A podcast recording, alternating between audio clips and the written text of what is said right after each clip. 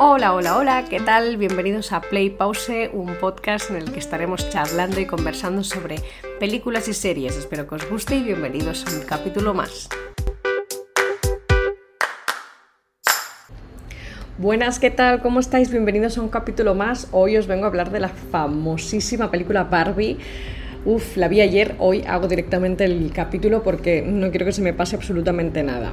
A ver, este episodio voy a hablaros una parte, sobre todo al principio, que va a ser sin spoilers, eh, un poco comentándoos mi feeling general de la película, si os la recomiendo o no, a los actores y las actrices que salen, la directora que la dirige, bueno, un poquito los temas que tratan.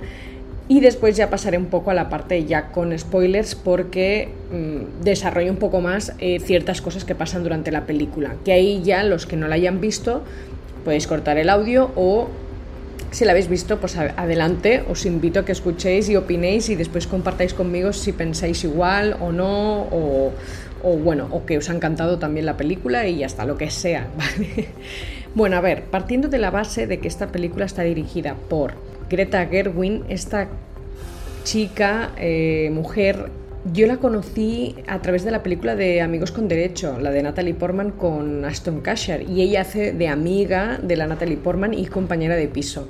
Después me enteré de que había hecho dirigido las películas de Lady Bird y Mujercitas.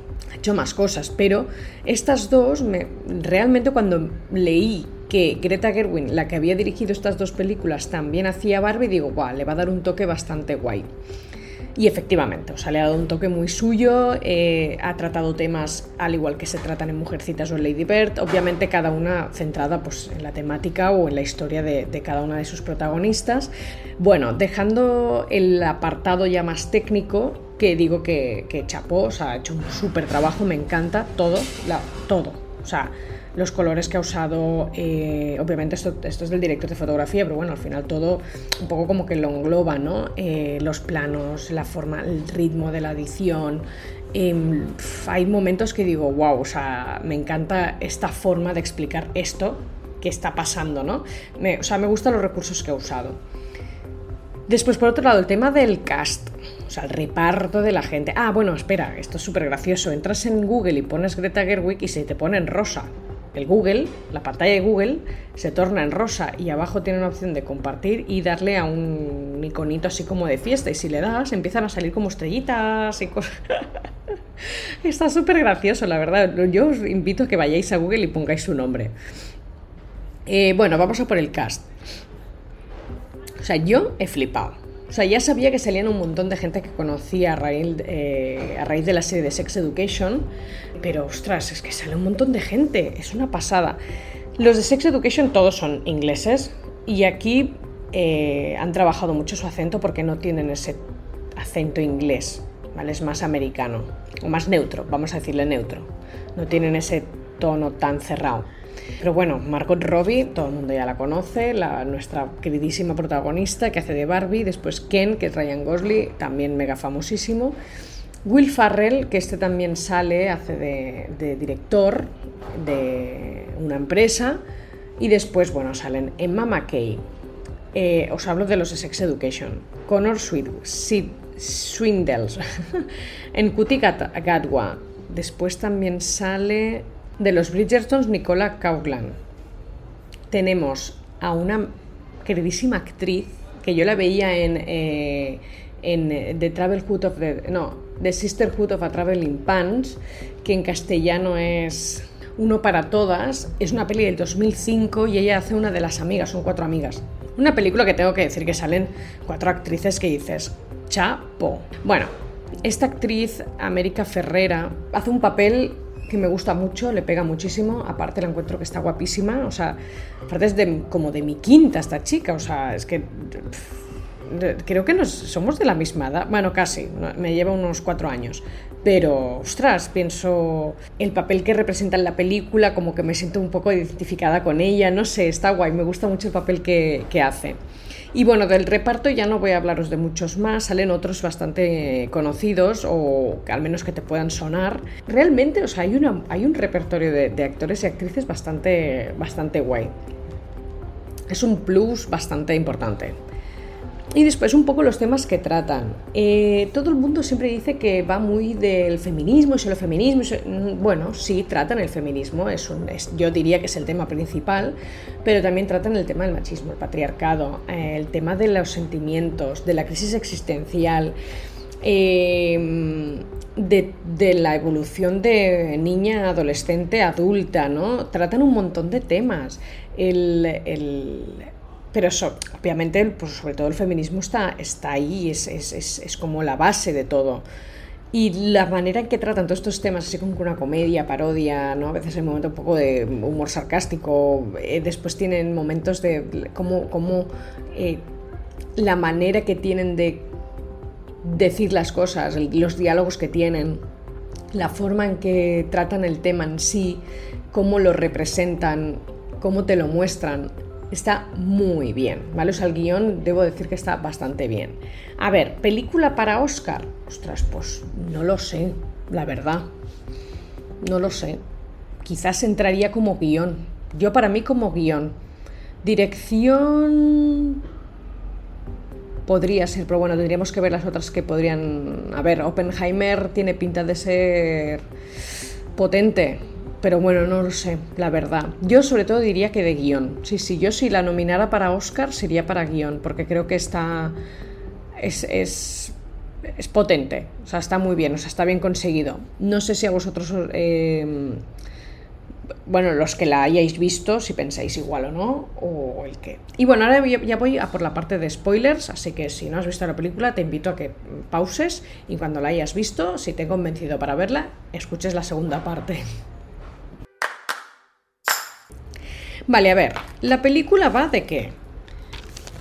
Eh, la muñeca de la Barbie llega para revolucionar el mundo o el juego de la niña, ¿no? Porque siempre está jugando con muñecas que tienen que le están dando de comer o de dormir o jugar con ellas, pero a nivel de como que, pero el rol siempre es de la niña hace de madre y llega la la Barbie para decir, "Oye, no, que tú puedes ser cualquier cosa." Esa idea está súper bien, pero ¿qué pasa? Que llega un punto cuando tú ves que la que está relacionada con ella, porque ella cuando va al, mundo real es porque ve que la persona que juega con ella está triste o tiene un pensamiento mmm, de la muerte, ¿no? de la crisis existencial, como decía antes y demás. Y cuando se da cuenta de que no es una niña la que juega con ella, sino que es la madre, ostras, aquí dices, yo os he dicho que la, actriz que hace de, la humana, ¿no? La que se América Ferrera, la, que hace de Gloria, que es la que juega con la muñeca, esta actriz se supone que somos más o menos de mi quinta. Entonces, eh, los de mi quinta, en su época jugábamos mucho con la Barbie. Y te das cuenta de que su hija, ya, ya, hay un momento que dice, yo desde los 5 años que no juego con Barbies. O sea, la edad para dejar de jugar con Barbies, a medida que han ido pasando los años, han, han sido reducidos. O sea, yo recuerdo que mi última Barbie la conseguí con 12 o 13 años. O sea, era como. Estaba en esa fase, ¿no? De entrando en la pubertad, pero aún eres muy niña, pero aún te siguen gustando las Barbies si quieres tener aún Barbies o quieres seguir jugando, pensar en ese mundo fantasioso, ¿no? Que te puede crear la Barbie, de poder ser lo que quieras. Entonces, eh, la, Gloria lo que le pasa es eso, que llega un punto y dices, eso está muy guay esto de jugar con Barbies y tal, pero es que esta Barbie no me representa. Y ahí empieza un poco todo, ¿no? Entonces, eso, cuando lo ves, dices, wow, es, que es así. Porque realmente tú, yo como adulta, si me puedo jugar con Barbie, pensaría lo mismo. Y digo, esta Barbie no, no me representa. Uno, el cuerpo, eh, las, la cara, las vestimentas, eh, eso de no hacer nada, pero tenerlo todo, ¿no? Es como que no. Entonces, el, lo que llega a pensar Gloria, ¿no? O a idear de decir, esto es una Barbie, que en realidad es una Barbie que, que, que también puede ser humana, humana en el sentido de que en todas las Barbies que encontremos en la tienda, que no sean todas sonrientes y que no ha pasado nada aquí, no, sino una Barbie más real, ¿no? De una persona que puede ser real, una que puede ser madre, pero a la vez eh, trabajadora sea, en una escuela o mm, yo qué sé, ¿sabes? Eh, que, combina varias cosas, que al final las mujeres somos eso, no solo somos médicos o presidentes, no, no. Somos madres, somos trabajadoras, somos, yo qué sé, canguro, lo que sea, ¿vale? O sea, podemos hacer un, montón de cosas y a la vez. Además, somos personas que sienten, obviamente igual que los hombres, aquí no, no, vamos a diferenciar, entonces también hay sentimientos, también hay eh, cosas que te pueden hacer sentir alegría o tristeza o, rabia, ¿no? Entonces esa parte de la película que empieza como, oye, es una muñeca que te va a salvar la vida, bueno, salvar la vida no, te va a hacer creer que tú puedes ser cualquier cosa, que la idea es magnífica, porque en realidad esto es lo que, lo que está bien pensar, ¿no? Que una mujer puede ser cualquier cosa, pero en el mundo real no es así. Entonces Barbie cuando empieza a tener esta crisis y acaba yendo al mundo real para ver, para solucionar qué pasa y volver a tenerlo todo como lo tenía antes, ostras, se da cuenta de que, de que nada es como ella pensaba. Entonces, el, el, rollo este de que Barbie, que es la... Además, Margot hace la Barbie estereotipo, la que es como la... Para mí, yo diría la modelo, porque es la que era como la base y sacaban pues ropa, ¿no? Mucha ropa de, diseño o vestía siempre súper bien. Y después ya tema de, de, ¿cómo se dice? De oficios, ¿no? La de la veterinaria, la médica, la presidenta, la profesora, la canguro, la, qué sé, la deportista, ¿sabes? ¿No? O la fiestera.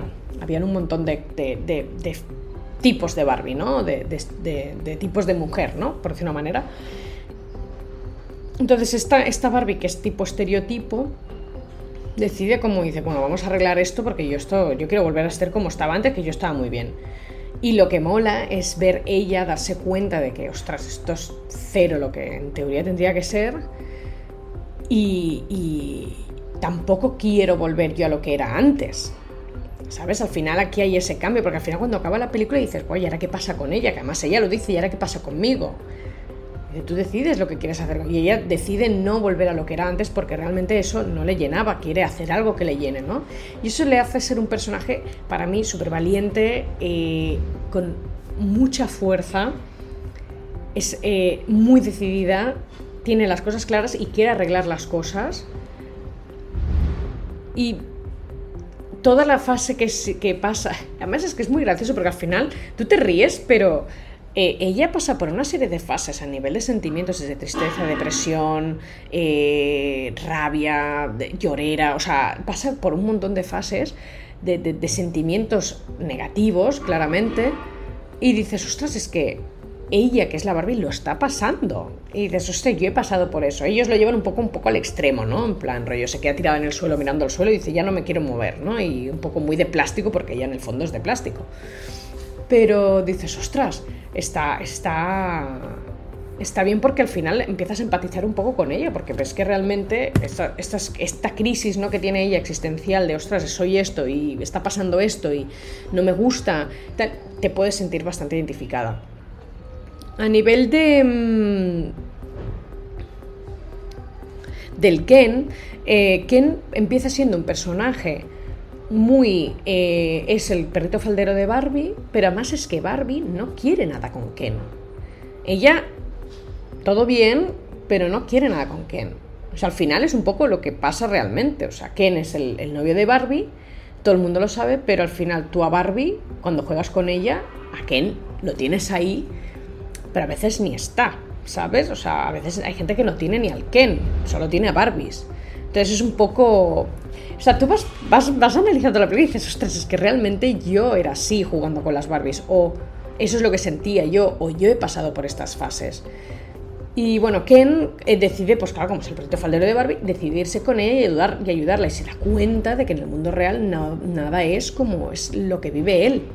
Entonces dices, ostras, aquí no soy nadie, pero puedo ser algo. Y un poco hace que el hombre, el que esté viendo la película, creo yo, no voy a hablar por los hombres porque yo no soy un hombre, pero a mí la sensación que me dio es que si tú eres hombre y ves lo que está sintiendo Ken en el mundo real y lo que está sintiendo Ken en Barbiland, dices, ostras, así es un poco como nos sentimos las mujeres en el mundo real, nada, ¿no? Y como a veces los hombres, a ver, a lo mejor me matáis por lo que voy a decir ahora, pero a veces los hombres como que necesitan una explicación un poco más gráfica, porque hay cosas que quizás no las acaban de, de, de entender, pero no porque sean tontos, no porque ellos no son mujeres.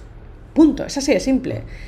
Muchas veces he tenido conversaciones con amigos o con compañeros de trabajo y decir, ostras, es que no me puedo imaginar la sensación que podéis tener el tener que volver andando solas a casa ir con esa mm, sensación de, ostras, espero que no me pase nada.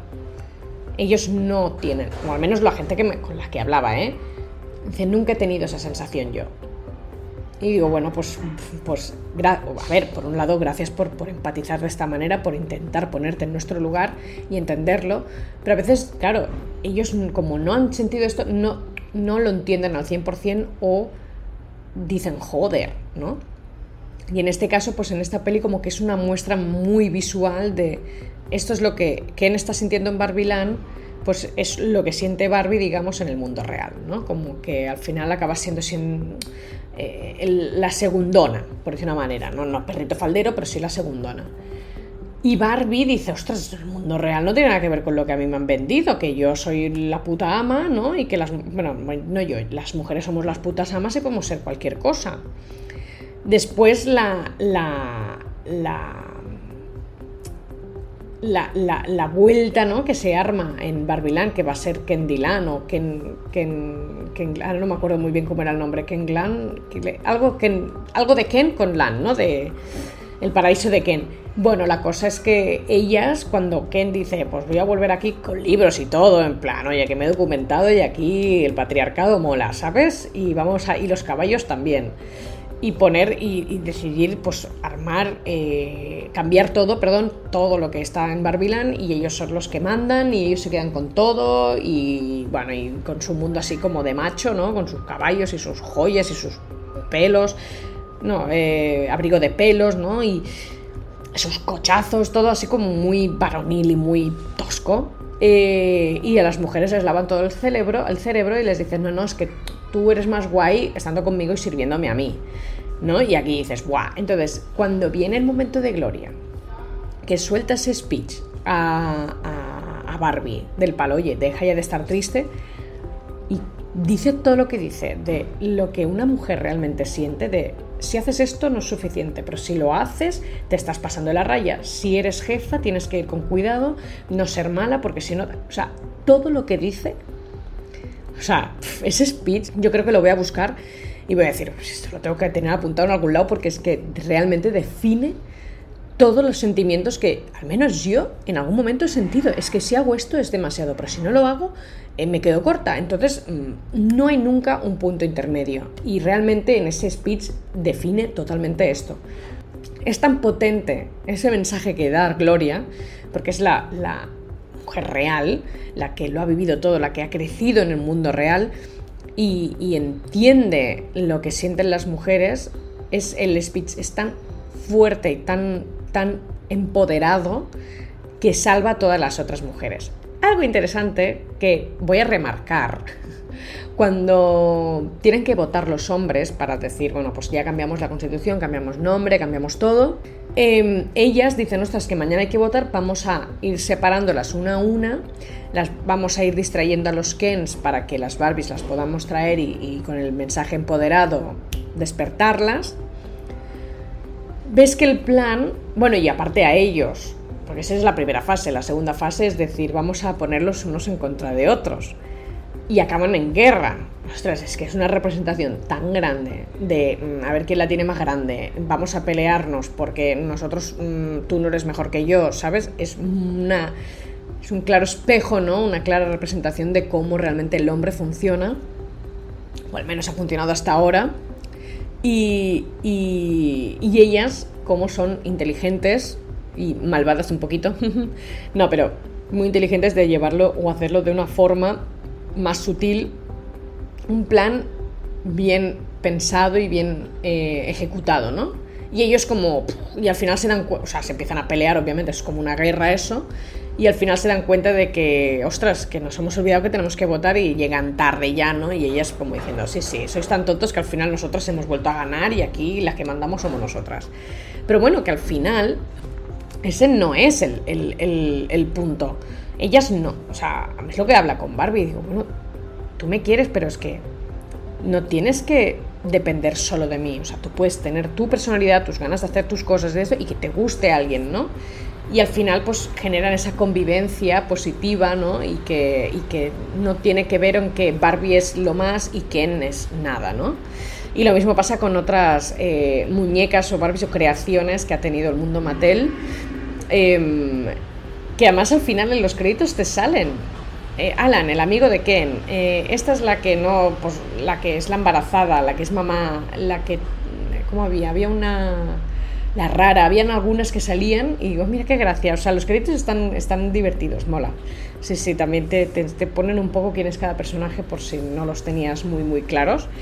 Y, y nada, como conclusión al final es eso, Barbie es una chica estereotipo, pero al final de la película ella tiene esa evolución, ¿no? Eh, una evolución desde mi punto de vista positiva, porque ella pasa de ser una persona que simplemente se despierta, se cambia, va a ver a sus amigos, fiesta y a dormir, a, ostras, esto a mí no me llena, me he dado cuenta de lo que hay en el mundo real.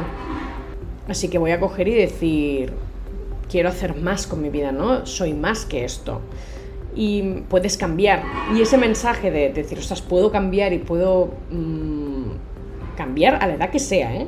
Porque Barbie se supone que tiene pues 20 años o algo así. Y, y, dice, pues cambio mi vida. Y está, está entretenida, la verdad. En ese sentido me gusta que, que eh, cómo llega a esa conclusión ella y cómo llegas a, a ese punto. Dices, ostras, al final todas podemos también cambiar, ¿no? Decidir que nuestra vida no sea lo que siempre ha sido, porque nos damos cuenta de que hay algo que, que nos interesa más o que, mm, yo qué sé, mm, he vivido así, he visto que esto no me llena, pero he conocido esta, yo qué sé, esta profesión que la desconocía antes y quiero cambiar. Pues cambia, no pasa nada. El tema de las Barbies, lo que he comentado. Eh, la Gloria, que es la mujer que hace de mamá de, de una niña de 15 años, ella es la que juega con las Barbies. Ella es de mi quinta. Y dices, ostras, a mí me pasó como ella, que yo jugué bastante tiempo con, con, las Barbies, pero al final llega un punto pues que paras por la edad y dos porque ves que la Barbie a ti no te representa y es lo que les pasa a las niñas de ahora, que tienen 15 años y a lo mejor solo han jugado con Barbies hasta los 5 años. Entonces es un poco también el mensaje está muy muy enfocado a la gente de mi generación o de los años 80, que son quizás con las personas con las que más jugábamos con la Barbie, ¿no? Y después Ken eh, lo que he comentado, eh, ya no, o sea, no tienes que ser el perrito faldero, o sea, él también pasa por una montaña rusa de sentimientos, de, de, conocimiento personal, ¿no? De ver que es una cosa pero que el mundo real es otra cosa y que entonces él quiere cambiar esto y, bueno, esa, evolución personal él también la sufre, ¿no? Y al final no es que no acaba como, bueno, vuelvo a ser el, el, el Mindundi que perrito faldero de Barbie, no, no, él le gusta Barbie, o sea, él está diseñado para que le guste Barbie, punto, eso, eso, no, eso no va a cambiar. Pero entiende que si Barbie no quiere estar con él, pues entonces eh, no, no, va, no va a perder su eh, objetivo de existencia, ¿sabes? Que puede hacer otras cosas. Eh, temas a tratar, lo mismo que he dicho, es que desde el feminismo, el machismo, el patriarcado, las empresas eh, a nivel, la, o sea, la mala garra que tienen, ¿no? Del marketing, de vender, de ahora este tema, ahora este otro. Mm, lo del cisne de la niñez, así, así, lo he leído por internet, pero bueno, sería como eh, la niña a, pasar adulta ya pierde pues toda esa... Sí, yo soy muy guay, ¿no? Un poco la, el sentimiento que tiene la Barbie, en plan, tú puedes ser cualquier cosa, a empezar a tener como un poco de, de inseguridad, de... Bueno, estás empezando a entrar en el mundo real, o sea, realmente al final es como el cambio ese. Y después, pues todo lo que pasa a Barbie, todos los sentimientos que tiene de alegría, decepción, todo ese reconocimiento de, de, cómo uno puede llegar a sentir tantas cosas y, y llorar y reír y, y, pasártelo bien, pero a la vez estar triste y, o, y está bien para, para, para aquellas personas que son más pequeñas o más jóvenes identificar esos sentimientos, ¿no? Esa, esa eso que a lo mejor a ti también te pasa, pero no sabes cómo identificarlo, ahí te lo muestran un poco más exagerado, pero se ve, se entiende. Y, como siempre hay la Barbie rara, pues que podría ser la mala, pero que no, obviamente no es la mala, es como la bruja pirula, por decir una manera, ¿no? O la hada madrina, la que ayuda a la protagonista. Y como siempre los raros, eh, estos, no sé por qué, pero da la sensación de como que si eres raro, tú como que te salvas de todo, ¿sabes? Tú a ti no te afecta nada porque como tu mente va por otro lado, ¿sabes? Y a ella no le afecta cuando empieza todo el tema del patriarcado y tal. Y bueno, y es algo que me hizo bastante gracia, me diciendo, mira, los raros como que siempre se acaban salvando y siempre son esa pieza importante, ¿no? Para poder salvar a la, a la en este caso, pues a Barbilán o a la humanidad o lo que sea. Y, nada, bueno, hasta aquí todo. Espero que os haya gustado este episodio. Ha sido un poco un mix de todo para que, eh, tanto con spoilers y sin spoilers, porque era una peli que no podía no decir lo que pensaba sin explicar cosas que pasan en la película, ¿no? O personajes, porque yo la fui a ver sin saber que habían tantos personajes, sí que sabía que salían ciertas personas, pero no sabía qué papeles hacían. Entonces, mola, eh, he querido mantener un poco esa incógnita, pero a la vez, pues, eh, quería explicaros un poco lo que sentía, he sentido yo viéndola, así que... Y bueno, hasta aquí todo, gracias por escucharme y cualquier cosa ya sabéis, redes sociales.